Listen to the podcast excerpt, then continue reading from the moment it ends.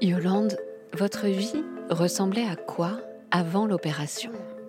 C'était très pénible avant l'opération parce que bah, j'étais en, obésité morbide.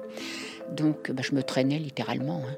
Quand vous avez ce poids sur euh, le dos, faire les courses, bah, on en rajoute. Monter les escaliers, on a l'impression que c'est l'Everest. Faire la danse du ballet, c'est... Voilà, tout, tout est compliqué. Vous pesiez combien au maximum? 138 kilos. Pour un mètre 63. C'est énorme, hein?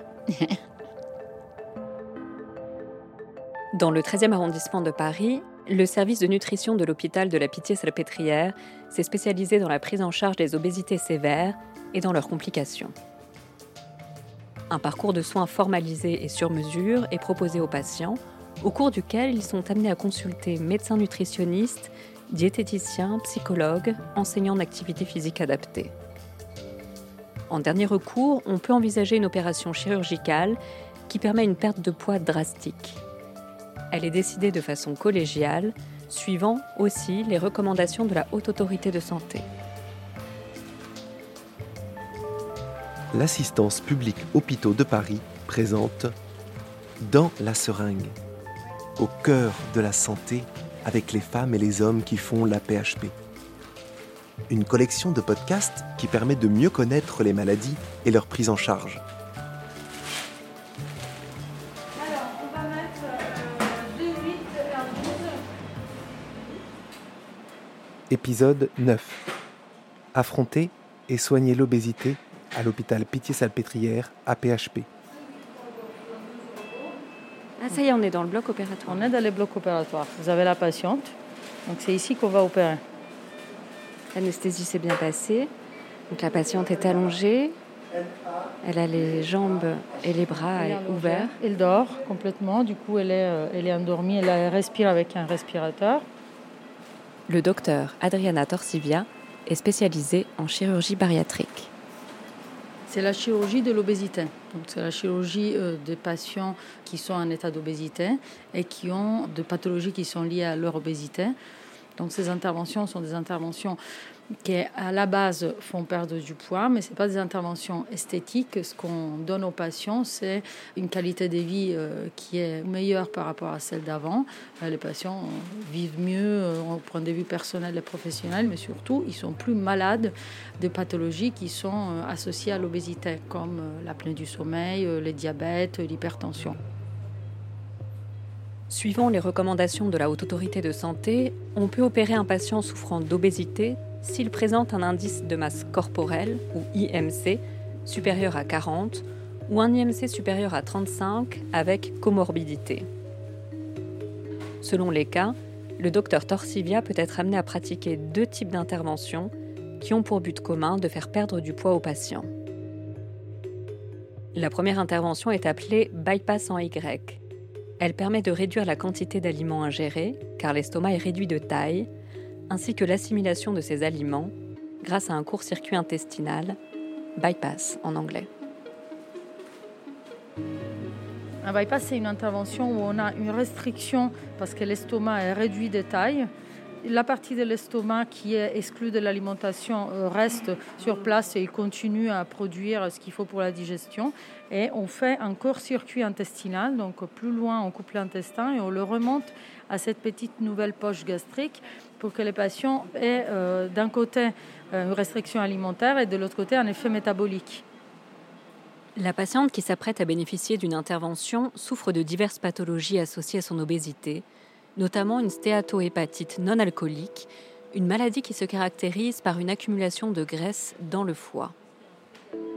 Pour elle, c'est une opération appelée sleeve gastrectomie, ou plus simplement sleeve, qui va être pratiquée. Elle vise à réduire le volume de l'estomac en resséquant, c'est-à-dire en en retirant les deux tiers. Ici, la première étape consiste à gonfler artificiellement le ventre afin de permettre une meilleure visibilité au moment d'opérer. Donc à travers cette aiguille-là, nous mettons du gaz, du CO2 dans l'abdomen de la patiente. Et donc, on va gonfler l'abdomen pour permettre après de mettre les trocars dont je vous ai parlé avec plus de sécurité. Là, on va mettre de l'air. pour qu'elle puisse décoller, la paroi puisse se décoller des organes. Les images de l'abdomen vont être captées et transmises sur un écran par une caméra de pointe appelée optique, introduite dans le ventre à l'aide d'un tube appelé le trocar. C'est une optique qui est très performante et après la console nous permettra de voir en trois dimensions et agrandir de dix fois. Ça c'est le, le vrai acquis du robot. Juste à côté de la patiente, il y a un robot qui est une euh, grande machine blanche qui doit faire environ 1m90 ou 2 mètres de hauteur, qui a des, des embranchements qui ressemblent un peu à des grosses tentacules au nombre de 4.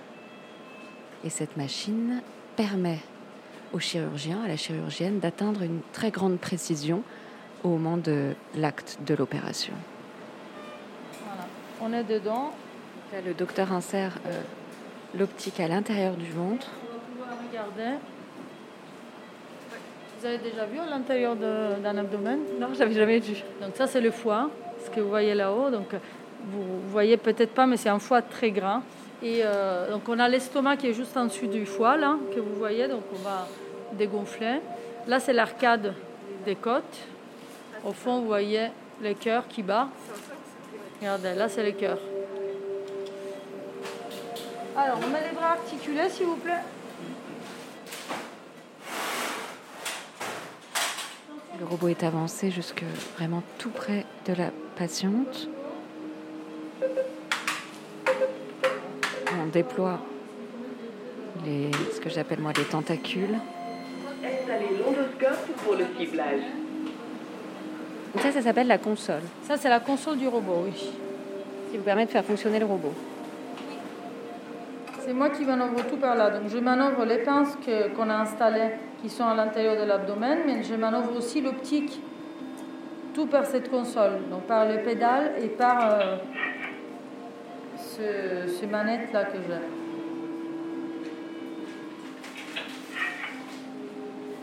Et là, le docteur Torsivia est en train de couper une partie de l'estomac de la patiente. Donc c'est là, c'est une pince qui envoie une double ligne d'agrafe à droite et à gauche. Et après, nous, on coupera au milieu. C'est une pince qui coupe au milieu avec une double ligne d'agrafe. C'est ce qui permet de fermer l'estomac qui reste, de fermer l'estomac qui part, pour pas qu'il y ait des sécrétions qui sortent dans l'abdomen, et de couper au milieu. Vous allez voir, ça nous permet de bipartir l'estomac et donc enlever la partie euh, qu'on doit réséquer. À l'hôpital de la Pitié-Salpêtrière, ce robot qu'utilise le docteur Torsivia est entré dans le service de chirurgie digestive il y a deux ans. Un tournant par rapport à la chirurgie qui y avait été pratiquée jusque-là, notamment la chirurgie célioscopique.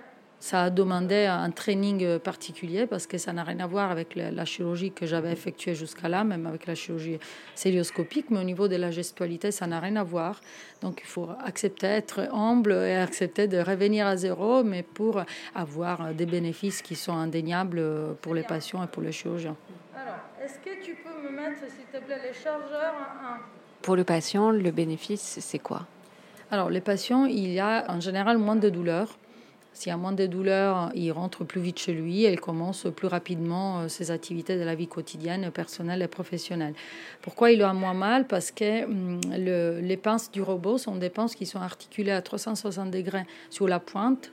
C'est ce qui n'arrive pas pour les pinces célioscopiques. Et donc, pour les pinces célioscopiques qui ont une articulation bidimensionnelle, on est obligé de, de forcer sur la paroi abdominale avec nos propres muscles. Donc, vous forcez sur nos muscles et sur les muscles du patient. Du coup, à la fin de la célioscopie, le chirurgien, bah, il a mal, le patient, il a mal. Voilà, à la fin d'un robot, que ce soit euh, un patient qui a un IMC à 42 ou à 62, ça ne change pas grand-chose ni pour les patients ni pour les chirurgiens, parce que les robots, ils s'adaptent à la conformation du patient. Les chirurgiens, ils opèrent dans une console à côté, vous avez vu, avec un confort qui est indéniable. Et sur les patients, il y a moins de travail sur la paroi abdominale. Avec la célioscopie, c'est un peu comme on demandait aux patients de faire des abdos pendant une heure, deux heures. Donc à la fin, il a mal. Avec le robot, ça n'arrive pas. Ah, Le docteur Adriana Torsivia est en train de sortir l'estomac de la patiente. Il faut faire passer un gros morceau d'estomac puisqu'elle a retiré les deux tiers à travers un tout petit trou. Et voilà, elle l'a enlevé. Il est 11h. L'opération a duré 2h30.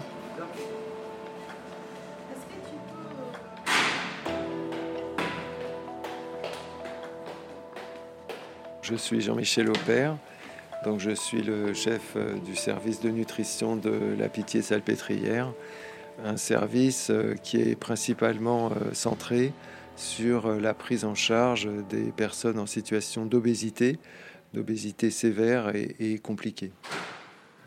L'obésité sévère, c'est plutôt pour un IMC au-dessus de 35 ou au-dessus de 40, qui correspond à la majorité des patients qu'on voit dans notre service. Pour situer les choses, donc, euh, on sait qu'en France, il y a à peu près 17% de la population adulte qui est en situation d'obésité. Donc ça fait euh, à peu près 8 millions de, personnes en situation d'obésité en France. Donc il y en a entre 2 et 4 qui sont en situation d'obésité sévère. Et donc euh, effectivement, ça représente quand même une fraction assez importante de la population. Et c'est cette fraction en obésité sévère qui euh, augmente le plus en fait euh, au cours du temps.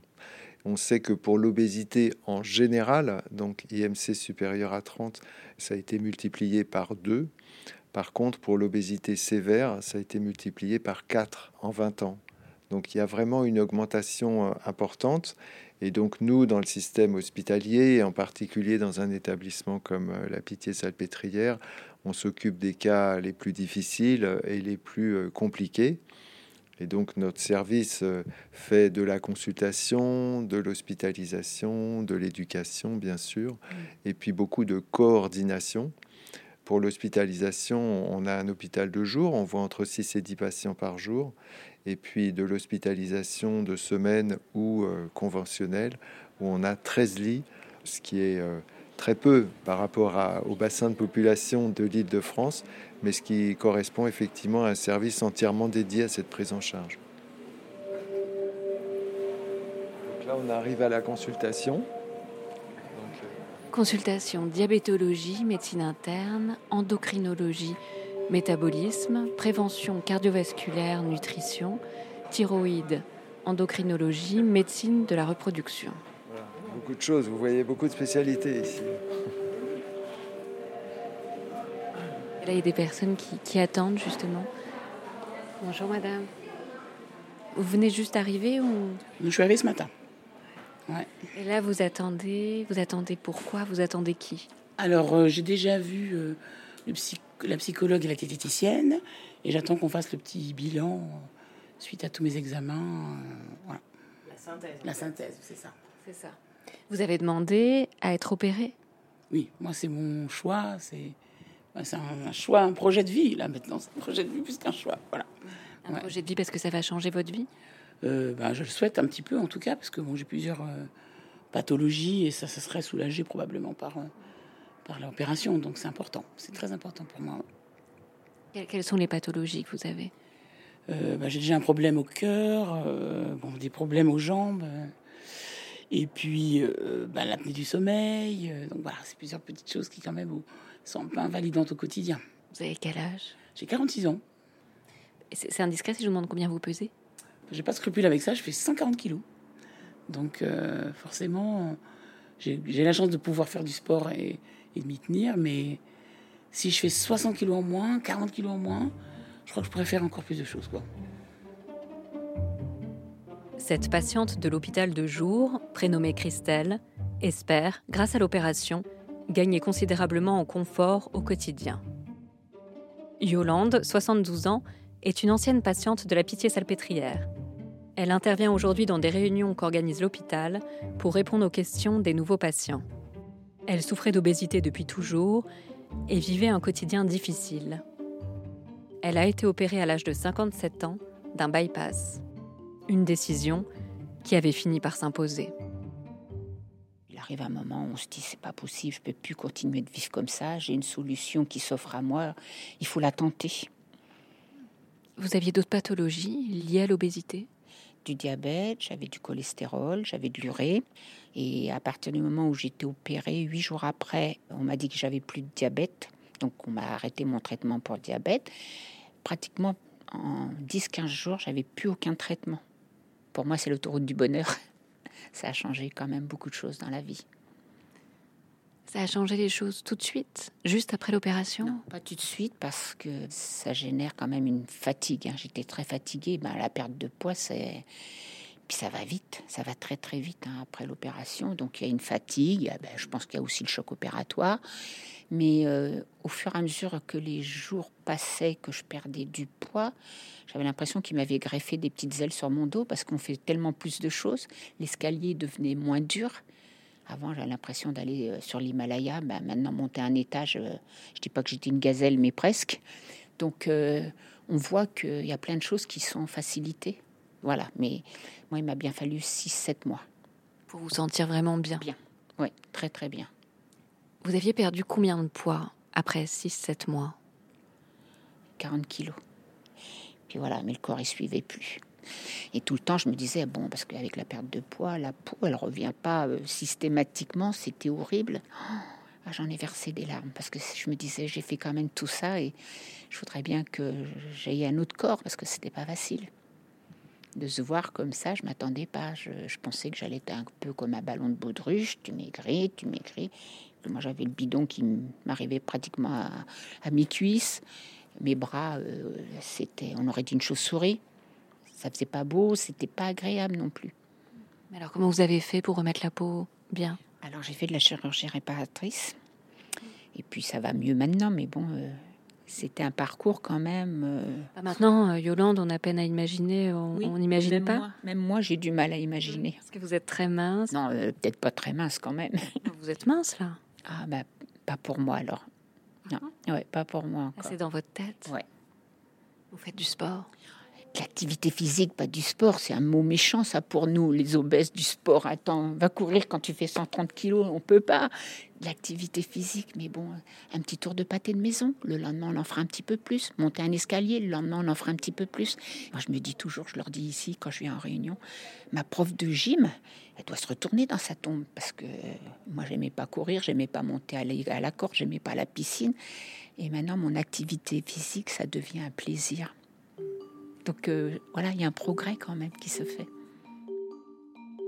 Suite à ces interventions, les patients bénéficient d'un suivi le restant de leur vie, psychologique et médical.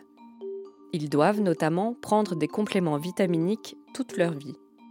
Ils sont aussi accompagnés de manière spécifique lorsque des complications surviennent, telles que des carences nutritionnelles ou de la dénutrition, mais également en cas de grossesse, comme pour cette nouvelle patiente. Oui, bonjour, c'est Sylvie Wolf, l'infirmière en parcours de soins de nutrition. Voilà, je vous rappelle euh, comme prévu pour savoir comment vous alliez, euh, bah, surtout par rapport au vomissement. Bah, ça, ça continue, D'accord. mais Euh. dans la journée, ça se répète de plus en plus, quoi. Et ensuite, vous essayez de remanger derrière hein, pour regarder un petit peu? Ouais. D'accord. Ouais, j'essaie de remanger, mais je diminue la quantité. D'accord. Et au niveau du poids, là, vous en êtes où par rapport au tout début de grossesse? Je me suis pesée hier. Oui. Je crois que je suis à, j'étais à 97. Oui, au début de la Là, je suis à grossesse. 98. Alors, j'évite de me peser parce Oui. que ça me, ça me déprime. Oui, je sais, je sais que c'est un sujet euh, sensible. Après, ma question, c'était surtout par rapport à la, au risque de la perte de poids. Euh, ce qu'il faut pas, c'est vrai que vous avez été opéré d'une chirurgie bariatrique, donc euh, Oui. avec votre poids de départ, faut pas prendre beaucoup de poids pendant la grossesse, ça c'est vrai, mais il faut Oui. pas en perdre. Voilà, donc c'est vrai que sans rentrer dans les détails, votre dernière grossesse, vous aviez été euh, très dénutrie, hospitalisée. j'avais perdu beaucoup, oui. C'est pour ça que je vais vous appeler régulièrement, un petit peu toutes les semaines, pour essayer de voir un petit peu surtout les vomissements, surtout la perte de poids, et puis éviter euh, l'état de dénutrition et l'hospitalisation. D'accord? Oui, d'accord, d'accord. Le suivi post-opératoire est donc primordial pour maintenir la qualité de vie des patients. De manière générale, la prise en charge des patients souffrant d'obésité a continué d'évoluer ces dernières années. Euh, donc déjà, il y a eu quand même plusieurs choses qui se sont produites euh, au cours de ces trois dernières années. Le professeur Judith Aron, spécialisée en nutrition. D'abord, il y a eu la remise à jour des recommandations de prise en charge médicale auprès de la Haute Autorité de Santé pour la partie médicale de la prise en charge de l'obésité, à l'intérieur de laquelle il y a quand même une innovation majeure, celle de l'introduction d'un nouveau traitement. Alors nouveau, c'est un traitement qui était beaucoup utilisé dans le diabète, mais qui a des doses différentes, a démontré son efficacité sur la perte de poids. Et ça, c'est un traitement qu'on est maintenant en mesure euh, de pouvoir proposer aux patients dans le cadre d'un accès précoce actuellement, avec des pertes de poids qui sont euh, assez intéressantes aussi, puisque euh, un tiers des patients peuvent arriver à 20% de perte de poids avec ce traitement. Et puis, ben, le futur est quand même assez optimiste aussi, parce qu'en fait, il y a eu des avancées majeures dans la compréhension des hormones qui signalent la faim, le rassasiement, la satiété. Et en fait, il y a plusieurs molécules nouvelles qui sont en cours de développement, dont certaines sont déjà testées dans des études cliniques humaines, même des, des données qui sont euh, publiées. Et donc, euh, on attend prochainement l'arrivée de ces futurs médicaments. L'un d'entre eux, en particulier, va permettre une perte de poids de près de 25%. Donc le panel des choix thérapeutiques euh, commence à s'élargir et ça je trouve que c'est assez optimiste.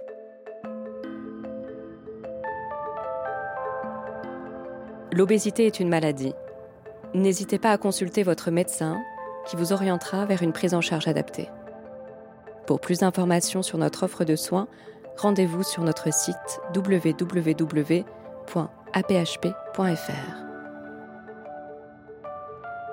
Dans cet épisode, vous venez d'entendre le docteur Adriana Torsivia, chirurgienne, le professeur Jean-Michel Aupert, chef du service de nutrition de l'hôpital de la Pitié-Salpêtrière, l'infirmière Sylvie Wolf, le professeur Judith Aron et les patientes Yolande, Christelle et Gabrielle. Merci à elles et à eux, ainsi qu'aux autres membres du personnel, de nous avoir accordé de leur temps. Dans la seringue. Une collection de podcasts originaux réalisés dans les hôpitaux de l'assistance publique Hôpitaux de Paris. C'est une production du studio Ose. Le reportage est signé Anaël Sampere Olivares. À la réalisation, Juliette Medevielle. Pour en savoir plus sur l'APHP, retrouvez-nous sur aphp.fr.